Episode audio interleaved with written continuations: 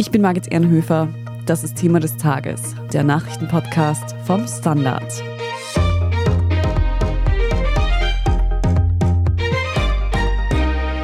Bundeskanzler Karl Nehammer präsentiert heute Freitag seinen Plan für Österreich. Die Spannung hält sich allerdings in Grenzen.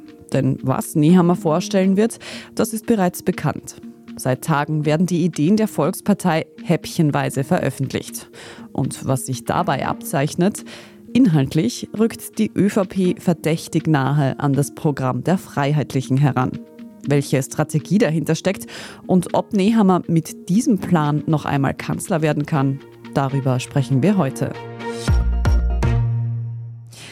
Erik Frei, du bist leitender Redakteur beim Standard und wir haben es eingangs schon gehört, heute Freitag wird Bundeskanzler Karl Nehammer im Rahmen seiner Rede seinen neuen Plan für Österreich präsentieren. Die Inhalte daraus kennen wir eigentlich schon. Die ÖVP hat das die ganze Woche über stückchenweise in Umlauf gebracht. Was war denn die Strategie dahinter? Naja, die ÖVP hat sich gedacht, wenn nur an einem Tag der Kanzler eine große Rede hält, dann wird am nächsten Tag darüber berichtet oder bereits vielleicht an diesem Tag. Und danach kommen alle Kritiker zu Wort. Und dann ist eigentlich die Wirkung in der Öffentlichkeit ein wenig verpufft. Wenn man das Ganze aber scheibchenweise über eine ganze Woche verstreut, wo man die verschiedenen Inhalte bekannt macht, dann wird eine ganze Woche über das geredet, was Karl Nehammer für Österreich plant. Und im Sinne der ÖVP PR-Strategen und auch des kommenden Wahlkampfes ist das wahrscheinlich eine ganz gute Strategie. Also da um mehr Aufmerksamkeit zu generieren. Dann schauen wir uns doch diese Inhalte an. Was sind denn so die größten Ankündigungen, die Nehammer gemacht hat? Also dieser Plan liegt auch schriftlich vor inzwischen. Der hat 80 Seiten. Es geht um ungefähr alles, jeden einzelnen Aspekt in diesem Land, ob es die Wirtschaft ist, ob es die Familie ist und Sicherheit ist, Migration, bis hin zum Gendern, was ja schon im Vorfeld einiges an Aufsehen erregt hat. Über alles hat Karl Nehammer oder die ÖVP hier etwas zu sagen, was sie planen. Manche der Vorhaben klingen dann eher vage, aber es sind einige doch konkretere Sachen drin, über die zum Großteil auch schon berichtet wurde. Natürlich das, was den Leuten am meisten in Erinnerung bleiben wird, ist das Binnen-I oder Sternchen oder der Doppelpunkt, also das Gendern, gegen das sich hier der Bundeskanzler ausspricht. Relevanter für das Land sind sicher die Wirtschaftspläne und hier vor allem die Steuerpläne. Das Vorhaben, nicht nur Lohnnebenkosten zu senken, sondern auch die Steuern zu senken. Und da stellt man sich natürlich sofort die Frage, wie lässt sich das finanzieren? Dann heißt es, naja, wird irgendwo gespart werden. Wo sie dann sparen wollen, das lässt Nehammer dann wieder offen, weil das würde ja wehtun. Sehr wohl aber gibt es Einsparungen oder zumindest Reformen bei Sozialleistungen. Das trifft dann einerseits Leute, die halt wirklich von der Sozialhilfe abhängig sind, aber es trifft auch anerkannte Flüchtlinge. Und weil die ja nicht diskriminiert werden dürfen gegenüber österreichischen Staatsbürgern wird hier insgesamt Sozialhilfeempfängern ziemliche Härten in Aussicht gestellt. Und da sind wir gleich beim Migrationsthema, wo auch Nehammer versucht, hier Härte zu zeigen und die Attraktivität von Österreich als Einwanderungsland zumindest für Flüchtlinge, für Asylwerber zu reduzieren. Nicht unbedingt aber, wenn es um Arbeitskräfte, um qualifizierte Arbeitskräfte geht. Da möchte Nehammer hier Erleichterungen, stellt er in Aussicht, zum Beispiel bei der Rot-Weiß-Rot-Card. Und dann geht es so um Sachen wie zum Beispiel das Wohnungseigentum erhöhen. Hier äh, möchte das Genossenschaftsmieter auf jeden Fall ihre Wohnung kaufen können, nennt eine ganz bestimmte Zahl. Man möchte, dass die Zahl derer, die ihre Wohnung oder das Haus Haus besitzen, von derzeit 48 Prozent auf 60 Prozent erhöhen. Also weniger Mieter, mehr Eigentümer. Und dann gibt es Sachen, die dann wiederum die Kinderbetreuung betreffen, um die zu verstärken, erleichtern. Das ist ja schon länger ein Anliegen von Nehammer und der ÖVP. Aber dann kommt sowas dazu wie die Großelternkarenz, die auch dazu dienen soll, dass Kinder hier leichter betreut werden können, damit Frauen dann eher zurück in die Arbeit gehen können und, und, und, und. Das automatische Pensionssplitting ist noch ein interessanter Vorschlag. Derzeit ist es ja so, dass diese Möglichkeit, dass dann, wenn die Frau sich um die Kinder kümmert, dass trotzdem für ihre Pensionsversicherung dann ein Teil des Geldes, das der Ehemann einzahlt, ihr zugute kommt. Diese Möglichkeit besteht, die wird aber derzeit fast nicht in Anspruch genommen. Die ÖVP möchte das automatisch, also für alle geltend machen. Das heißt, es wird dann ein Versuch hier, diese Altersarmut bei Frauen mit geringer Pension ein bisschen entgegenzuhalten. Also, es ist eine ganze, ganze Fülle von Vorschlägen, über die man noch sehr, sehr lange reden kann, wenn man es möchte, wenn man daran glaubt, dass die alle auch irgendwann einmal verwirklicht werden könnten. Das klingt tatsächlich nach einem sehr bunten Themenmix. Was würdest du sagen, wen will er denn damit ansprechen?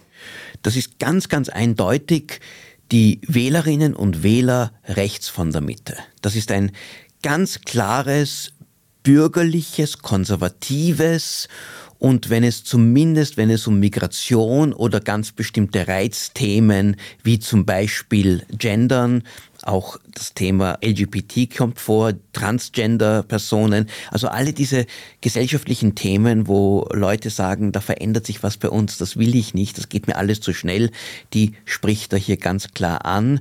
Für ein linksliberales urbanes Publikum sind das oft Botschaften, die sie von der ÖVP eigentlich entfernen würden. Und eindeutig positioniert er sich rechts von der Mitte, letztlich im gleichen Pool von Wählern, wo auch die FPÖ sehr stark fischt. Für die FPÖ schaut es ja derzeit zumindest umfragemäßig besser aus. Sie liegt bei etwa 30 Prozent, die ÖVP dahinter. Meinst du, dieses Programm ist auch eine Kampfansage an die FPÖ? Es ist sicher keine offene Kampfansage, weil viele von den Vorschlägen, Themen oder auch Gefühlen, die die FPÖ anspricht, Nehammer selbst übernimmt. Also eine indirekte, eine Konkurrenz, die sie sich hier aufstellen, wo man aber schon sagen muss, die Schwerpunkte sind anders. Wenn es um die Europäische Union geht, heißt es zwar, na ja, wir sollten hier nicht vielleicht die Integration übertreiben und gewisse Themen auch ein wenig zurückfahren, aber es ist nicht antieuropäisch die gleiche Weise, wie sich die FPÖ hier positioniert. Auch bei der Migration gibt es immer noch klare Unterschiede. Ja, es ist aber ein eindeutiger Versuch, die Abwanderung von verärgerten, oft zornigen, frustrierten Wählerinnen und Wählern, die einmal ÖVP gewählt haben, die vor allem unter Sebastian Kurz ÖVP ganz klar unterstützt haben, zur FPÖ zu stoppen. Das heißt, es wird im selben Wählerbecken gefischt, aber nicht unbedingt eins zu eins mit denselben Inhalten. Es sind nicht dieselben Inhalte oder dort, wo es die ähnlichen Inhalte, ähnliche Themen sind mit doch etwas anderen Akzenten. Es gibt den berühmten Satz, warum soll man zum Schmiedel gehen, wenn man gleich zum Schmied gehen kann? Ob das wirklich so relevant ist in diesem Fall, weiß ich nicht, aber es ist in mancher Hinsicht ein Rechtspopulismus leid, also sehr wohl eine rechte Schmiedelstrategie, die Karl Nehammer hier fährt.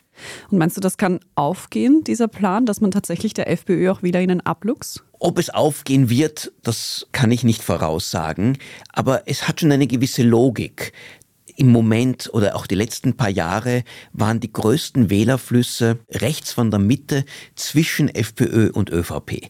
Sebastian Kurz hat dann viele Wähler wieder für die ÖVP gewonnen.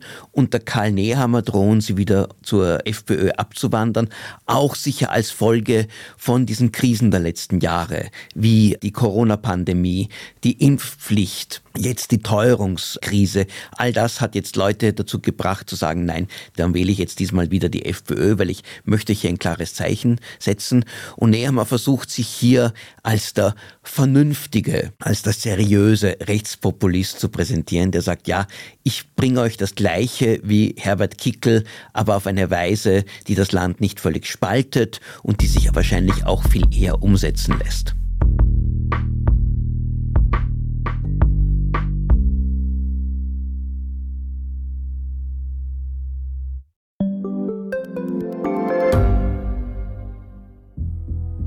Was ich nicht nachvollziehen kann, ist, warum an jedem Unrecht immer ich schuld sein soll. Ein Korruptionsskandal jagt den anderen. Österreich hat in den letzten 30 Jahren viel über Klimaschutz gesprochen, aber zu wenig getan. Die Politik verschläft die Klimakrise. die Behörden haben alles richtig gemacht. Fehler vergisst man, statt daraus zu lernen. So sind wir nicht. So ist Österreich einfach nicht.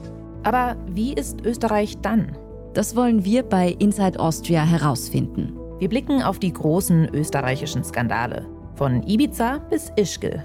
Wir wollen wissen, wer dafür in der Politik die Verantwortung trägt. Und wir schauen genau hin, wo Österreich über seine Grenzen hinaus mitmischt. Vom Wirecard-Skandal bis zum Ukraine-Krieg. Das ist Inside Austria von Standard und Spiegel. Jeden Samstag eine neue Folge, überall, wo es Podcasts gibt.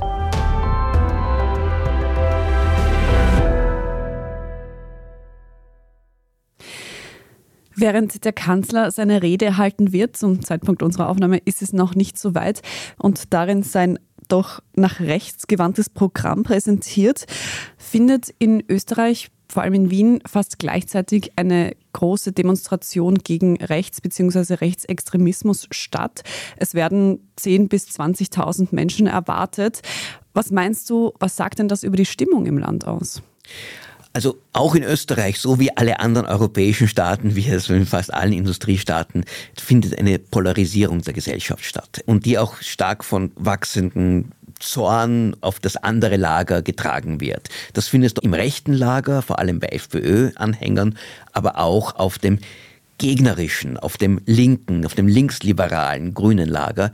Und nachdem jetzt in Deutschland da Hunderttausende auf die Straße gegangen sind, gehen jetzt auch in Österreich viele auf die Straße. Wie viele sein werden, werden wir erst später wissen.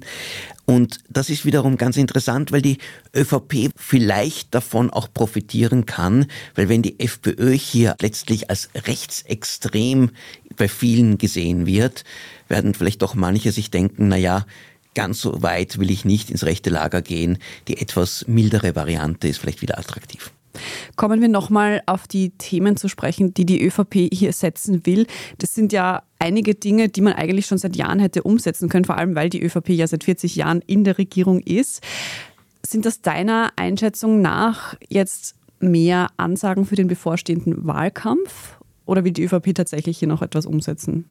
Also bis zu den Wahlen wird wahrscheinlich von dem fast nichts umsetzbar sein. Erstens einmal gibt es ja ein Regierungsprogramm, wo ganz, ganz wenige dieser Punkte auch schon enthalten sind oder zumindest angedeutet sind. Aber nicht einmal das wurde ja komplett abgearbeitet. Wenn es um die Klimapolitik geht, die habe ich noch gar nicht erwähnt, auch da setzt Nehammer klare Signale für die Autonation Österreich gegen einen übertriebenen Klimaschutz. Da sind die Grünen überhaupt nicht dafür zu gewinnen. Das ist ganz klar ein Wahlprogramm, das höchstens dann umgesetzt werden könnte, wenn die ÖVP nach den nächsten Wahlen eine absolute Mehrheit erringt und sagt, dann können wir alle Gesetze erlassen. Da das unmöglich ist, sind es vor allem Versprechen, sind das Signale an Wählerinnen und Wähler. Das würden wir gerne machen. Reicht denn dieser Plan eigentlich auch so weit, du hast gesagt, das sind 80 Seiten, dass auch ausdifferenziert wird, wie diese Dinge umgesetzt werden sollen? Also in vielen Punkten steht das natürlich nicht drinnen, wie sie umgesetzt werden. Das sind oft nur Schlagzeilen, Titel, Ankündigungen. Aber vieles von dem ließe sich ja machen.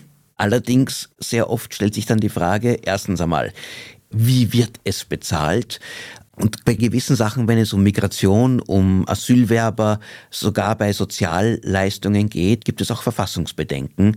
Und das ist auch der ÖVP in den letzten Jahren immer wieder passiert, auch in den ÖVP-regierten Bundesländern, die versucht haben, gewisse Leistungen einzuschränken. Und dann hat der Verfassungsgerichtshof gesagt, nein, so geht das nicht. Gewählt wird ja voraussichtlich, sage ich mal dazu, im Herbst. Trotzdem kann man das als Auftakt zum Wahlkampf werten. Was meinst du, wie werden die anderen Parteien darauf reagieren? Allen voran die konkurrierenden Großparteien SPÖ und FPÖ und der immerhin noch Koalitionspartner die Grünen. Die Reaktion von FPÖ, von Herbert Kickel, kann man sich schon vorstellen. Erstens einmal sagt er, wir sind die einzig Wahren, die tatsächlich das echte, rechte Programm präsentieren. Die ÖVP täuscht das nur vor, dass sie das überhaupt wollen, weil sie hätten das ja schon die ganzen Jahre machen können und meinen es überhaupt nicht ernst und haben zum Beispiel, wenn es um Migration geht, ja über so viele Jahre auch den Innenminister gestellt und letztlich dazu beigetragen, dass dieses Land von Asylwerbern, von Flüchtlingen, von Ausländern überrannt wird. Und die SPÖ wird vor allem Ungerechtigkeiten, soziale Härten, all das in den Vordergrund stellen, sagen, passt auf, die ÖVP möchte den Sozialstaat abbauen, möchte für die kleinen Leute das Leben verschlechtern. Auch die Steuerpläne nützen eher denen, die oben sind, den Reichen, den Wohlhabenden. Und aus Sicht der Grünen die werden jetzt wahrscheinlich noch als Koalitionspartner sich eher zurückhalten, weil sie ja nicht den Streit in die Regierung hineinführen wollen. Außer wenn es tatsächlich bereits zu einem Wahltermin im Frühjahr kommt, dann wird die Loyalität, die Solidarität in der Koalition sehr schnell ein Ende haben, weil dann sind die beiden Parteien Grüne und ÖVP einfach auch Rivalen um gewisse Stimmen. Aber für die sind die Ansagen im Klimaschutz die, die am meisten für Unmut sorgen. Und die Neos analysieren solche Programme immer sehr genau und finden dann gewisse inhaltliche Haken, wo sagen, das entweder geht nicht oder das führt in die falsche Richtung oder ist nicht durchdacht oder nicht finanzierbar und versuchen der ÖVP am ehesten auf dieser sachlichen Ebene Paroli zu bieten. Was meinst du, Erik, kann Karl Nehammer mit diesem Plan, den er heute vorstellen wird, nochmal Kanzler werden? Das Problem von Karl Nehammer ist weniger die Gegenwart, sondern die Vergangenheit. Die ganzen Korruptionsfälle, sprich Inseratenkorruption, Chats, all das Erbe von Sebastian Kurz belastet die ÖVP sehr schwer. Dazu kommt er als Kanzler hat bisher nicht unbedingt diese Führungsstärke gezeigt und auch nicht dieses Charisma und nicht diese Glaubwürdigkeit vermittelt, die Kurz in seiner Art, wo er auch ein hervorragender Schauspieler war, das eher gekonnt hat. Und deswegen ist die ÖVP halt jetzt in den Umfragen sehr weit unten nämlich meistens an dritter Stelle. Und aus der dritten Position kann Nehammer sicher nicht Kanzler werden. Er muss zumindest der Zweite werden und das bedeutet, dass er die SPÖ überholen muss. Und das ist möglich, weil auch die SPÖ unter Andreas Babler sich schwer tut, wirklich die heutige Stimmung von der großen Mehrheit der Bevölkerung anzusprechen. Und letztlich aber wird es von beiden Parteien entscheidend sein, ob es ihnen auch gelingt, diesen Vorsprung von der FPÖ, der wahrscheinlich beim Wahltag noch vorhanden sein wird, aber zumindest zu reduzieren, dass die FPÖ unter 30 Prozent kommt, dass sie nicht ganz so als strahlender Wahlsieger herauskommt. In diesem Fall wird es, sagen wir, leichter sein, eine Koalition gegen die FPÖ zu bilden vielleicht nur von ÖVP und SPÖ, wobei sich das nur wahrscheinlich knapp ausgehen wird, eher eine dritte Partei dazunehmen, die Neos. Und dann ist die entscheidende Frage, ist die SPÖ oder die ÖVP voran? Und wenn Nehammer seine Karten jetzt in den kommenden Monaten gut spielt, dann ist es schon vorstellbar, dass er diesen zweiten Platz erringen kann. Und dann ist eine Kanzlerschaft von ihm eine Möglichkeit. Was ich mir am allerwenigsten vorstellen kann, ist, dass er als Juniorpartner in eine Koalition mit der FPÖ, mit Herbert Kickel geht. Wenn das von der ÖVP-Seite her passieren würde, dann wäre es wahrscheinlich nicht Nehammer, sondern irgendjemand anderer, der diese sehr, sehr undankbare Rolle, die auch sehr viel Zorn und Unruhe in diesem Land hervorrufen würde, annimmt sind also aus heutiger Perspektive mehrere Optionen denkbar, wer tatsächlich die nächste Regierung bilden wird. Das bleibt abzuwarten und vor allem mit welchem Programm auch die anderen Parteien in den Wahlkampf gehen werden. Sollte bei Nehammers Pressekonferenz am späten Freitagnachmittag doch noch irgendetwas Unerwartetes passieren, dann lesen Sie das selbstverständlich auf der Standard.at. Vielen Dank aber dir, Erik Frei, für die Einschätzungen zu den schon bekannten Inhalten. Sehr gerne. Wir melden uns gleich nochmal mit den wichtigsten Meldungen des Tages. Wenn Sie unsere journalistische Arbeit hier beim Standard in der Zwischenzeit unterstützen möchten, dann geht das am besten mit einem Standard-Abo. Alle Infos dazu finden Sie auf abo.derstandard.at. Bis gleich.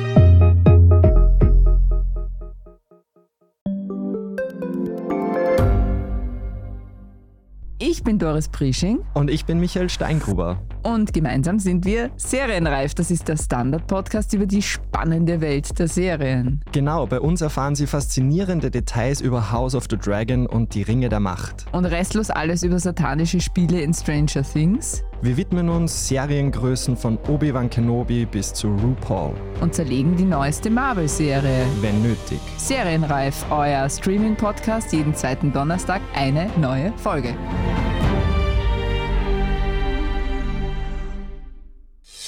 Und hier ist, was Sie heute sonst noch wissen müssen. Erstens. Der Internationale Gerichtshof in Den Haag verhängt Sofortmaßnahmen gegen Israels Kriegsführung im Gazastreifen. Dem Urteil vorausgegangen war eine Klage Südafrikas, das Israel Völkermord vorwirft. Israel müsse jetzt alles dafür tun, dass es nicht zu Völkermord kommt und die humanitäre Lage im Gazastreifen verbessern, so das Gericht. Eine sofortige Waffenruhe wird nicht gefordert, aber die bedingungslose Freilassung aller Geiseln. Details dazu lesen Sie auch im Live-Ticker zum Nahostkonflikt auf der Standard.at. Zweitens. Im US-Bundesstaat Alabama wurde in der Nacht auf heute Freitag ein zum Tode verurteilter Mann mit Stickstoffgas hingerichtet. Konkret geht es um den 58 Jahre alten Kenneth Smith, der im Auftrag eines Pastors dessen Frau ermordet hatte. Er sollte bereits vor zwei Jahren mittels Giftspritze hingerichtet werden. Das funktionierte damals aber nicht, weil kein passender Venenzugang gefunden wurde. Die Hinrichtungsmethode mit Stickstoff wurde nun in den USA das erste Mal angewandt und gilt als äußerst umstritten.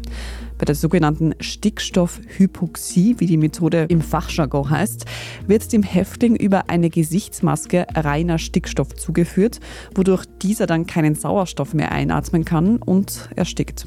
Smith wurde 29 Minuten nach Beginn der Hinrichtung für tot erklärt. Die UNO hat dieses Vorgehen im Vorfeld bereits verurteilt. Die Sprecherin des Menschenrechtskommissariats sprach sogar von Folter. Von Seiten des Bundesstaats Alabama heißt es dagegen, die Methode sei, Zitat, vielleicht die humanste jemals entwickelte Hinrichtungsmethode. Alabama ist einer von drei Bundesstaaten, in denen diese Methode erlaubt ist. Insgesamt wurden in den USA im vergangenen Jahr 24 Todesurteile vollzogen. Allerdings allesamt mit Giftspritze. Drittens. Der NATO-Beitritt rückt für Schweden wieder ein Stückchen näher. Nachdem das türkische Parlament einem solchen Anfang der Woche zugestimmt hat, wurde die Entscheidung nun offiziell ratifiziert. Was die Türkei dazu bewegt hat, das ist allerdings offen. Der türkische Präsident Erdogan hatte ja bislang im Gegenzug für eine Ratifizierung Kampfjets aus den USA gefordert. Und dafür gibt es nach wie vor keine Zustimmung im US-Kongress. Für einen Beitritt Schwedens zur NATO fehlt jetzt nur noch die Zustimmung Ungarns. Doch auch diese dürfte nicht mehr allzu lange dauern. Der ungarische Ministerpräsident Viktor Orban hatte bereits angekündigt, das ungarische Parlament dazu zu drängen, rasch abzustimmen. Schweden hatte den Antrag zur Aufnahme in das Verteidigungsbündnis bereits 2022 infolge des russischen Angriffskrieges auf die Ukraine gestellt. Damals gemeinsam mit Finnland, das schon seit April vergangenen Jahres Teil der NATO ist. Und viertens, wir schauen noch kurz nach Österreich. Hier hat das Bundesverwaltungsgericht endlich einen neuen Leiter bekommen. Die Stelle war seit mehr als einem Jahr unbesetzt, weil sich die Koalition aus ÖVP und Grünen nicht einig wurde. Jetzt übernimmt Christian Filzwieser das Amt. Der Jurist war Kammervorsitzender am Bundesverwaltungsgericht und Gruppenleiter im Innenministerium. Er gilt als Kompromisskandidat der Regierung. Alles weitere zum aktuellen Weltgeschehen finden Sie wie immer auf der Standard.at. Und wenn Sie jetzt noch nicht genug von Podcasts haben, habe ich noch einen Hörtipp. Nicht nur die Nationalratswahlen stehen dieses Jahr an, in Österreich und der Welt steht ein Superwahljahr bevor. Und dieses ist auch entscheidend, wie es mit der Klimapolitik weitergeht. Unsere KollegInnen aus dem Standard-Podcast Edition Zukunft Klimafragen sehen sich das in einer kleinen Serie an. Für den Auftakt bleiben sie in Österreich und werfen einen Blick auf die klimapolitischen Standpunkte der einzelnen Parteien zu hören, überall, wo es Podcasts gibt. Falls Sie Feedback für das Podcast-Team haben, dann schicken Sie uns gerne auch eine Nachricht an podcast.derstandard.at. Wir freuen uns auch immer über Themenvorschläge oder sonstige Anmerkungen. Und wenn Ihnen diese Folge von Thema des Tages gefallen hat, lassen Sie uns das gerne mit einer guten Bewertung wissen, schreiben Sie uns einen netten Kommentar und wenn Sie es noch nicht haben, dann abonnieren Sie Thema des Tages, dann verpassen Sie auch keine weitere Folge. Am besten auch gleich die Glocke aktivieren. Ich bin Margit Ehrenhöfer und an dieser Folge hat außerdem Scholz Wilhelm mitgearbeitet. Danke fürs Zuhören, Baba und bis zum nächsten Mal.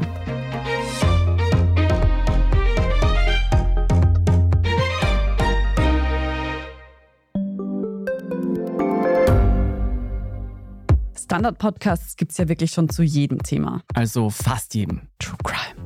Thema des Tages. Lohnt sich das? Inside Austria. Serienreif. Besser Leben. Rätsel der Wissenschaft. Edition Zukunft. Und, und, und. Aber nicht jeder hat die Zeit, das alles zu hören. Und manchmal möchte man sich einfach nur ein paar Minuten beschallen lassen. Ich bin Scholt Wilhelm. Und ich bin Margit Ehrenhöfer. Ab sofort bringen wir auch Highlights unserer Podcasts. Für zwischendurch, wenn mal weniger Zeit ist. Diese kurzen Ausschnitte nennen wir Shorts. So wie eine kurze Hose. Oder eine kurze Geschichte. Okay.